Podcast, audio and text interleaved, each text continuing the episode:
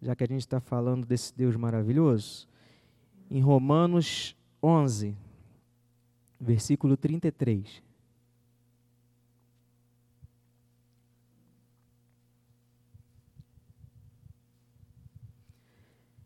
Romanos 11, 33.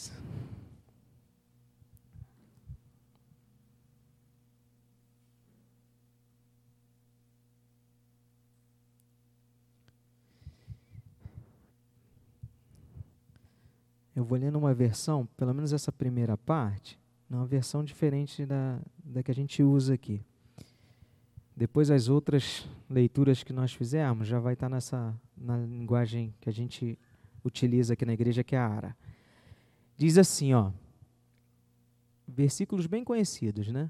Ó profundidade das riquezas, da sabedoria e do conhecimento de Deus como é impossível para nós explicar suas decisões e compreender suas maneiras de agir.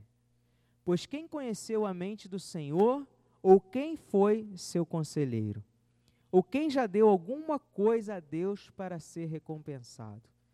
Pois dele, por meio dele e para ele são todas as coisas. A ele seja glória para sempre. Amém. Deus amado e querido, mais uma vez, Senhor, eu me coloco à tua disposição, te pedindo, Pai, que o Senhor possa me usar nessa noite, Senhor, para trazer para a tua igreja aquilo que tu já falaste ao meu coração, Senhor amado.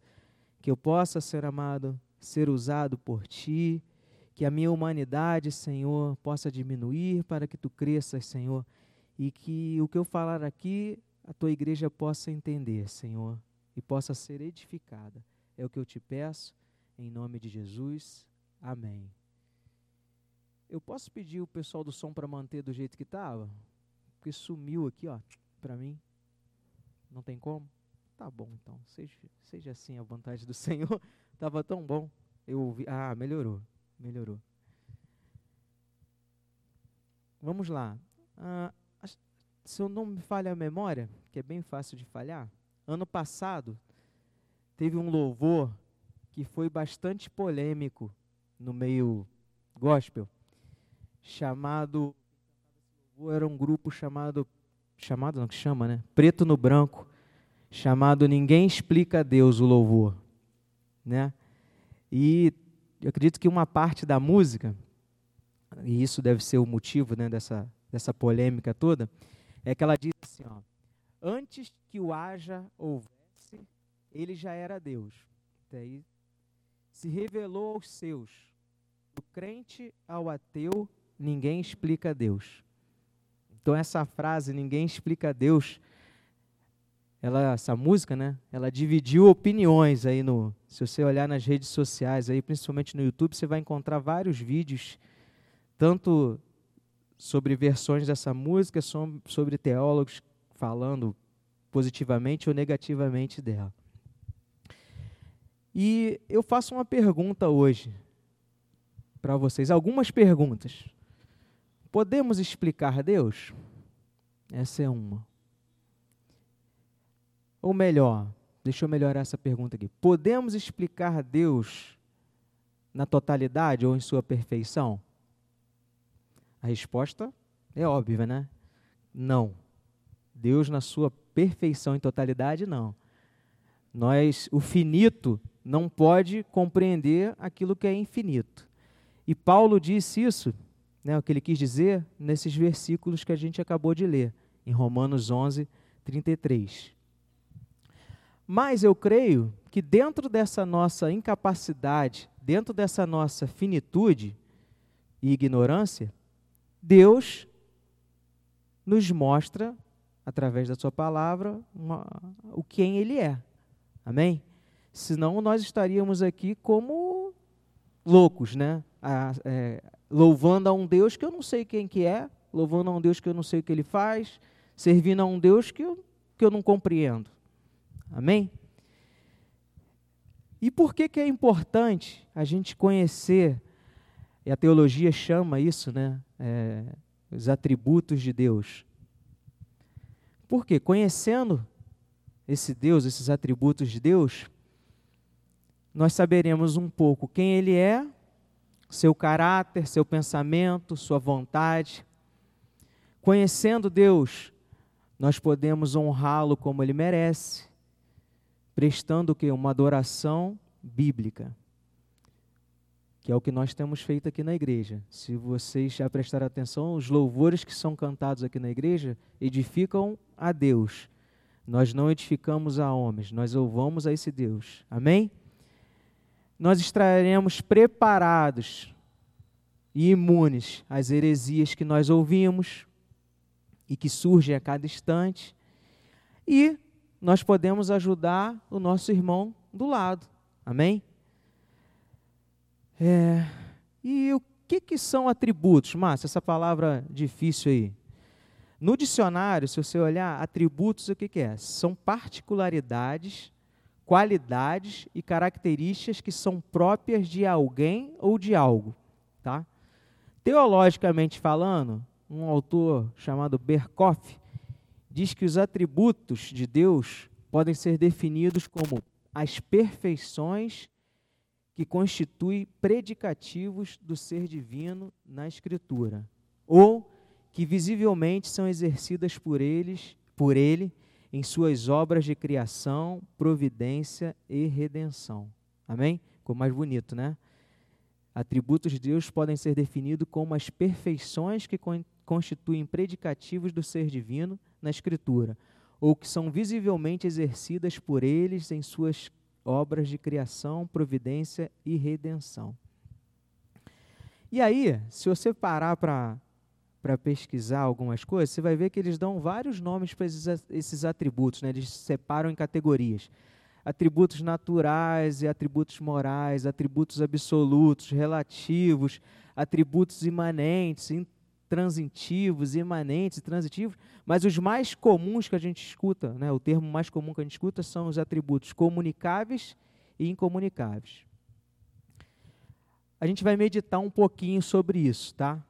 Sobre os atributos de Deus. E a gente viu o motivo por quê, né? Que a gente vai fazer isso lá no início. Então, abra a tua Bíblia aí no livro de Salmos, número 90, o versículo 1 e 2. Salmo de número 90, 1 e 2.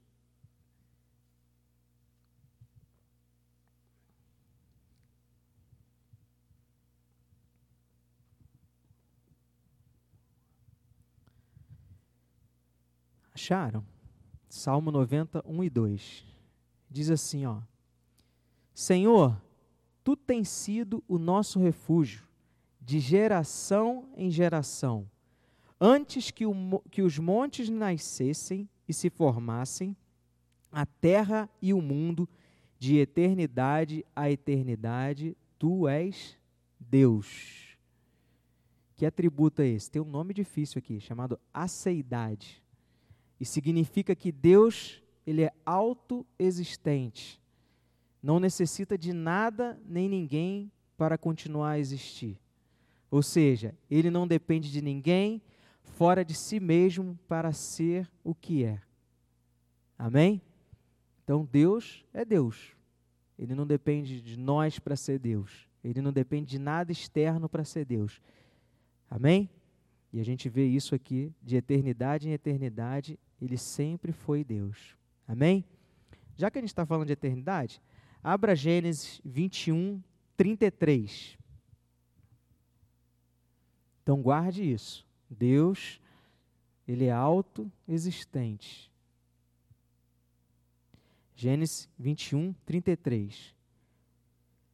Plantou Abraão tamargueiras em Berseba e invocou ali o nome do Senhor, Deus eterno. Então Abraão plantou tamargueiras em Berseba e invocou ali o nome do Senhor, vírgula, Deus eterno. O outro atributo de Deus é eternidade. Significa que Deus sempre existiu, ele não foi criado por ninguém e está acima de qualquer limitação de tempo. Aí a gente está falando de tempo, né? Ele não tem começo, não tem fim, existe sem sucessão de momentos. Ou seja, para ele não existe passado, presente, futuro, pois seu presente é sempre a própria eternidade. Amém? Deus é eterno. Abra tua Bíblia no livro de 1 Coríntios 8, 6. Então a gente viu que ele é autoexistente, que ele não precisa de ninguém para existir, de nada externo e que ele é eterno.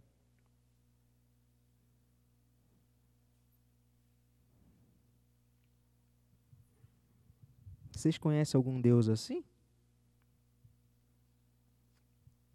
Só o nosso Deus, né? Quando eu estava meditando nessa palavra, eu lembrei daquele louvor que eu cantei domingo. Não há ninguém como o nosso Deus, né? Vamos lá, ó. 1 Coríntios 8, 6. Todavia, para nós há um só Deus, o Pai de quem é tudo e para quem nós vivemos, e um só Senhor, Jesus Cristo, pelo qual são todas as coisas e nós por Ele. Amém? Que atributo desse? Unidade. Significa que Deus é um e que todos os atributos dele estão inclusos em, em seu ser o tempo todo. A doutrina da Trindade não contradiz esse primeiro, esse princípio, né? Pois as três pessoas distintas formam um único Deus, ou seja, sua essência é indivisível. Amém? E é isso que a gente acredita aqui, que existe um só Deus. Deus Pai, Deus Filho e Espírito Santo na essência. Amém? Ele é indivisível. Abra a tua Bíblia em Tiago 1,17. Tiago 1,17. Vocês lembram? Autoexistente, eterno e único. Amém? É que são muitas. São muitos né, os atributos.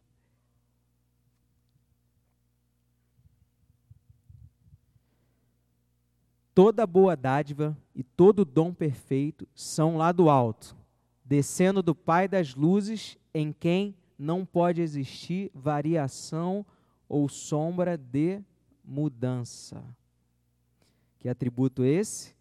Imutalidade significa que Deus não muda jamais. Tanto seu ser como suas perfeições não sofrem qualquer alteração e ele não muda de forma nenhuma os seus propósitos e promessas. Amém? Por isso que nós podemos confiar nesse Deus, porque ele é fiel, ele é imutável. Ah, Importante a gente entender que qualquer tipo de alteração né, que as escrituras pareçam sugerir é apenas figuras de linguagem, tá? E que nós, para que nós humanos possamos compreender de forma mais didática uh, o relacionamento dele conosco, também. Tá Mas ele é imutável. Vamos lá, ó, abra a tua Bíblia em Romanos, não, Romanos não, desculpa, 1 Reis 8, 27. E se a gente vai ler um texto um pouquinho maior,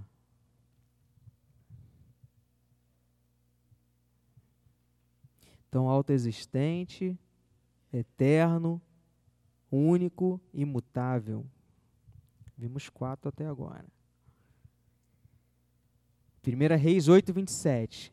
Mas de fato habitaria Deus na terra?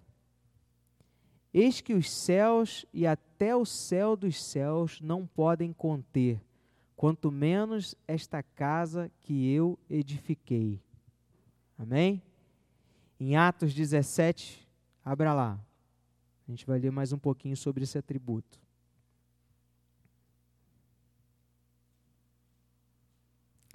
Atos 17, 24.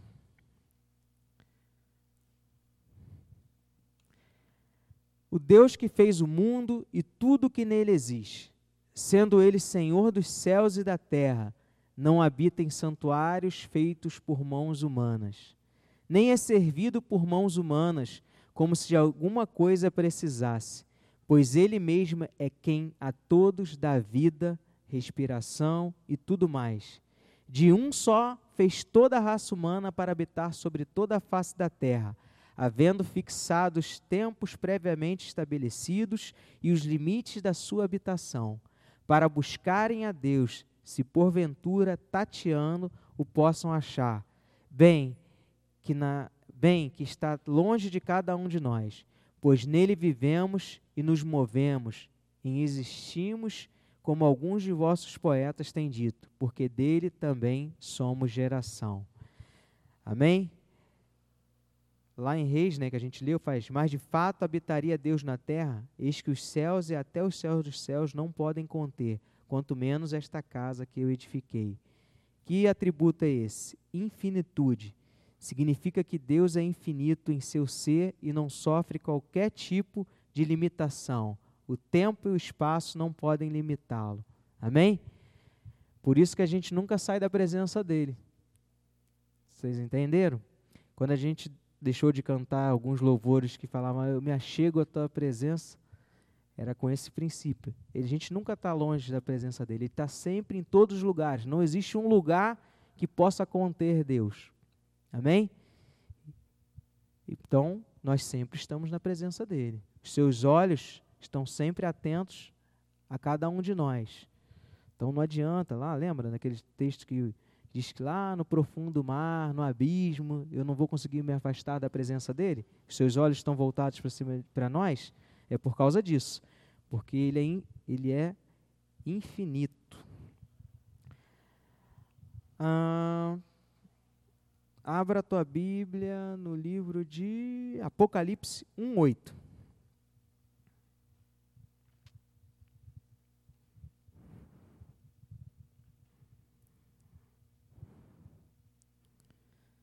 A gente não consegue explicar Deus, mas tem vários versículos que falam um pouquinho quem é Ele, né? Ele se revela, a gente não consegue realmente explicar, mas Ele se revelou a nós, amém?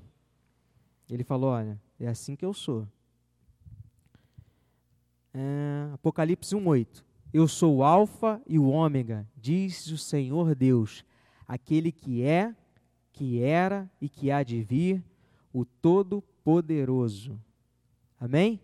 Isso aí é onipotência. Significa que Deus possui todo o poder, poder infinito e ilimitado. Deus é soberano e capaz de cumprir todos os seus propósitos. Teve uma, uma palavra que, não sei quem foi que pregou esse, aqui acho que foi o Leandro, que aquela imagem que nós temos de um Deus de uma quebra de braço com o diabo, aquilo ali é mentira. Deus não é, ele é todo poderoso. Ele não, não vai uma quebra de braço com o diabo. O diabo não tem poder nenhum contra esse Deus que é ilimitado, que é um Deus que é poderoso em todas as formas. Amém? Eu pulei uma aqui, ó. É, é porque o livro de Salmo 139, esse eu não vou ler porque é muito extenso, né? Que fala sobre a onipresença dele. Significa que Deus não é limitado de nenhuma forma pelo espaço. Sua presença é infinita, de modo que ele está presente em toda parte, com toda a tua plenitude de seu ser. Amém? É, Filipenses 2, 12 13. Filipenses 2, 12, 13. Eu nunca pensei que eu ia falar isso, mas eu estou correndo porque senão vai atrasar, vai, vai passar da hora. Filipenses 2, 12, 13. Diz assim: Assim, pois, amados meus, como sempre obedecestes, não só na minha presença, porém muito mais agora na minha ausência, desenvolvei a vossa salvação com temor e com tremor, porque Deus é quem efetua em vós tanto querer como realizar, segundo a sua boa vontade. Esse atributo é o da soberania. Significa que Deus controla todas as coisas pois ele próprio é soberano e supremo sobre tudo e sobre todos.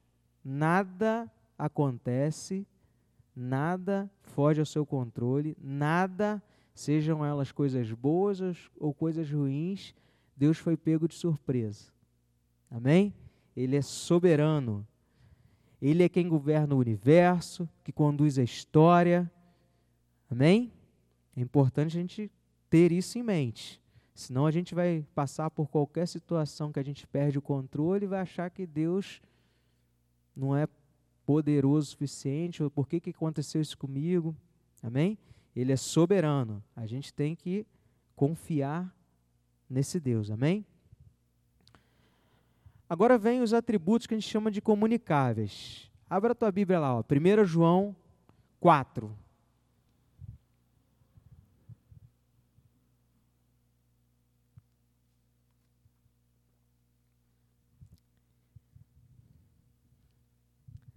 Primeiro João 4:8.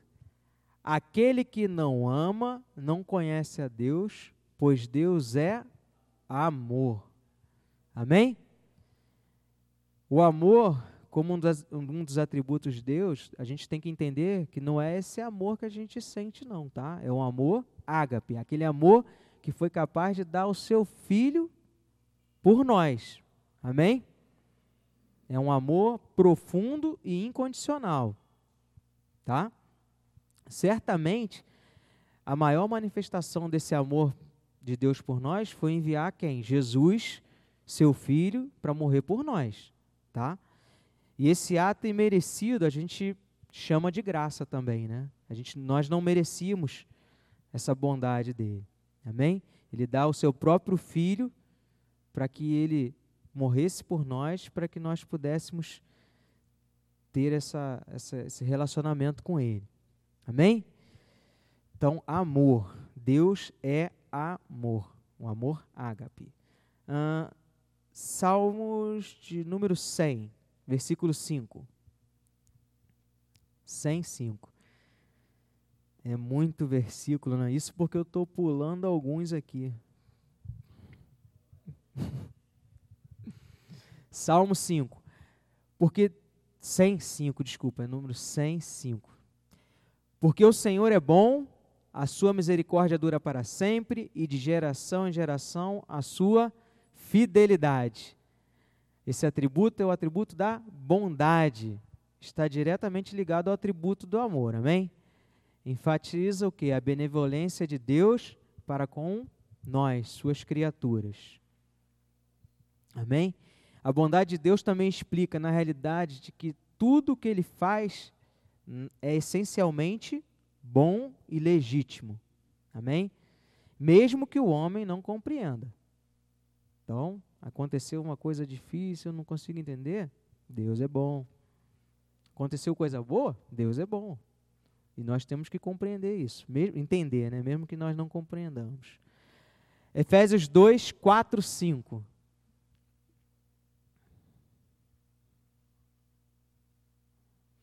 Vocês lembram por que, que a gente, é importante a gente conhecer esses atributos, esse Deus? Eu li lá no início. Vocês lembram? Guarda aí, não esquece não. Efésios 2, 4 e 5. Mas Deus, sendo rico em misericórdia, por causa do grande amor com quem nos amou, e estando nós mortos em nossos delitos, nos deu vida juntamente com Cristo, pela graça sois salvos. Esse atributo é o atributo da misericórdia, que também está ligado ao amor, amém? Que a gente já falou. Ele revela a compaixão e a piedade de Deus para com os miseráveis e os angustiados. Amém?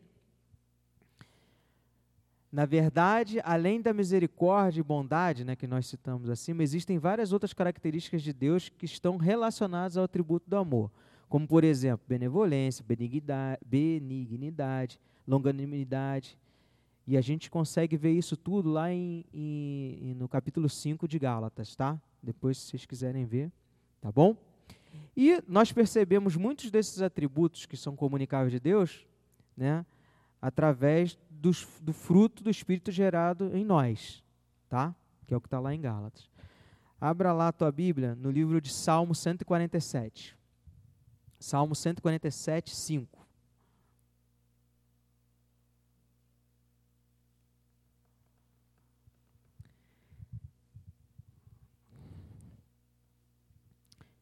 Grande é o sen nosso Senhor e de grande poder o seu entendimento. Não, peraí, vamos respeitar as vírgulas. Grande é o nosso Senhor e de grande poder. O seu entendimento é infinito. Então, o seu entendimento é infinito, nós estamos falando da sabedoria. Deus é infinitamente sábio, de modo que ele próprio é a fonte da sabedoria. Então, se para nós que temos como referência Salomão, que foi o homem mais sábio, saiba que Deus é infinitamente mais sábio. Além disso, devemos entender que a sabedoria de Deus é completamente superior à nossa. Amém? É, Salmos 11, 7. Salmo 11, 7. Então, ele é um Deus amoroso, é um Deus bondoso, um Deus misericordioso, um Deus sábio. E Salmos 11, 7 porque o Senhor é justo e ama a justiça. O seu rosto olha para os retos. Então, ele também é justo. Deus é plenamente justo e perfeito em sua retidão. Não há injustiça em Deus e dele não provém nenhum tipo de desigualdade. Ele sempre é correto e seus juízos são perfeitos. Amém? Então, quando você fala assim, mas por que, Deus? Por que, que isso aconteceu? lembre que Ele é justo. Amém? Não, não, não, ah, não se baseia no que nós, na nossa justiça. Isaías 40, 25. Isaías 40, 25. A quem, pois, me farei semelhante para que eu lhe seja igual, diz o santo. Ele também é santo. Significa que Deus é completamente separado do pecado e totalmente comprometido com sua honra. Ele nunca está relacionado a qualquer coisa impura ou qualquer comportamento indigno. Amém? O nosso Deus é santo. E aí, ó, esse atributo da santidade de Deus exige Aí ele exige que os pecadores estejam afastados dele. Amém? Separados dele, né? A menos, a menos que esses sejam justificados por Cristo. Amém? Sendo feitos em Cristo santos. Amém? Vamos lá, Hebreus 10, 23.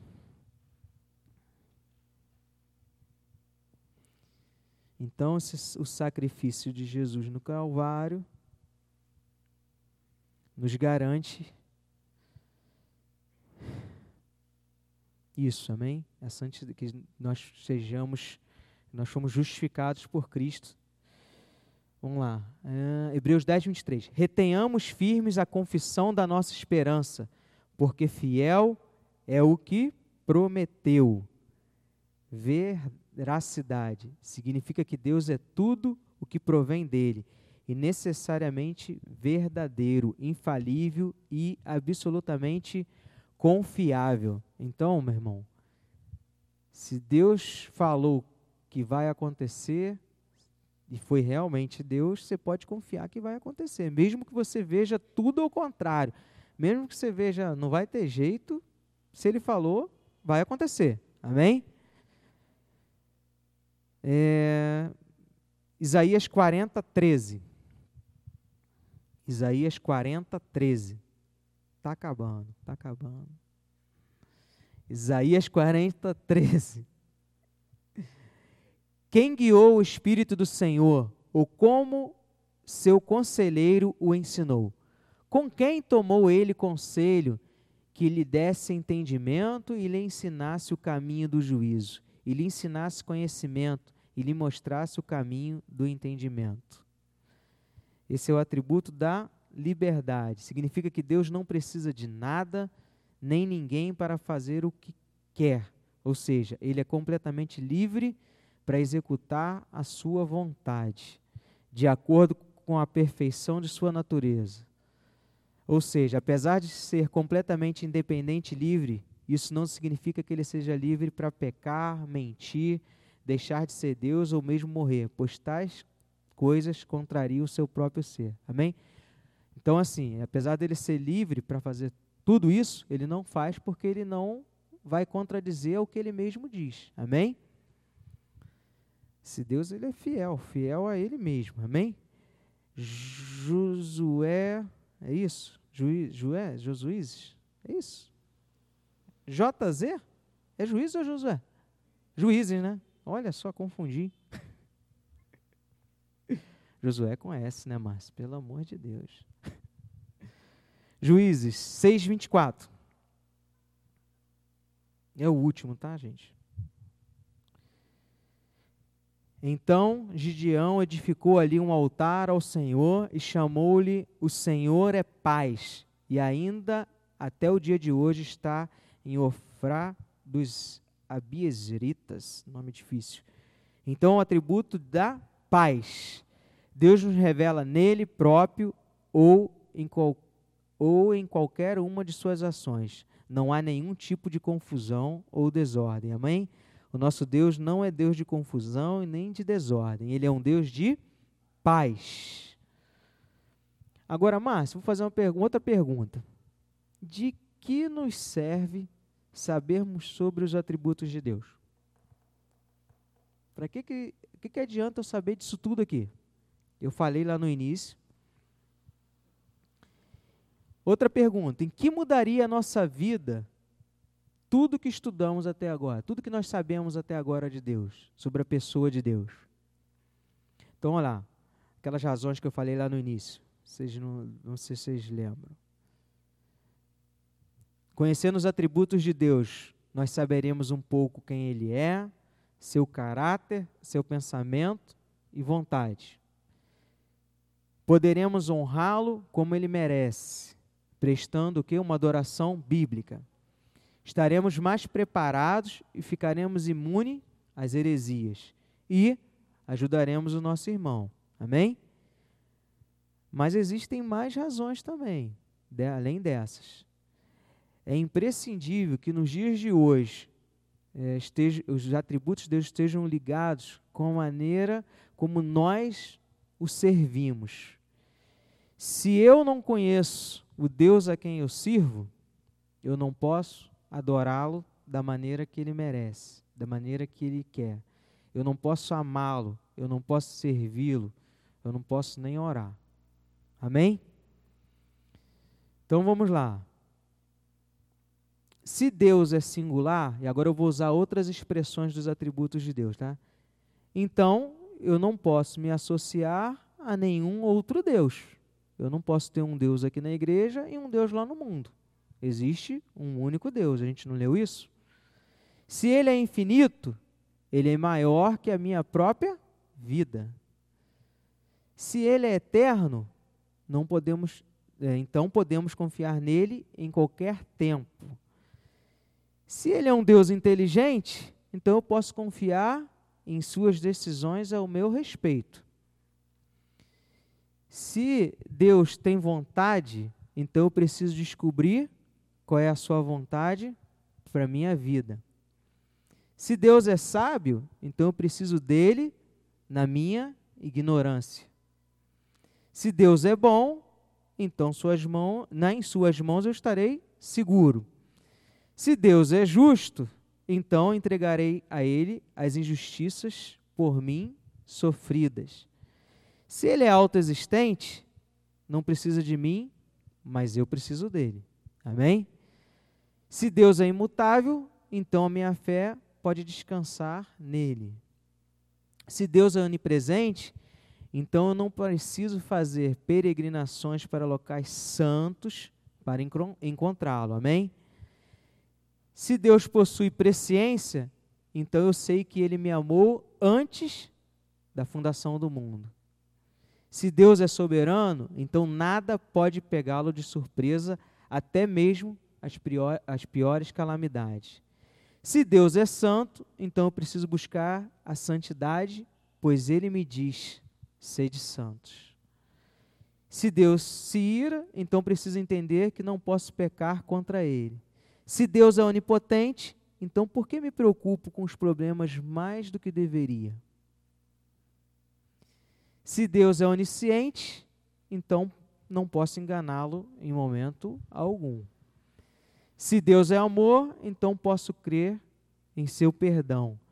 Se Deus é misericórdia, então eu sei que, embora exista o um inferno, ele não é para mim. Se Deus é paciente, então sabe qual o melhor momento para agir. Amém? Então a gente conhecendo um pouquinho, né, do que ele nos permite conhecer dele, nós vamos ter uma visão diferente de mundo. Amém? Nós podemos confiar nesse Deus porque nós sabemos que Ele é todo poderoso. Amém?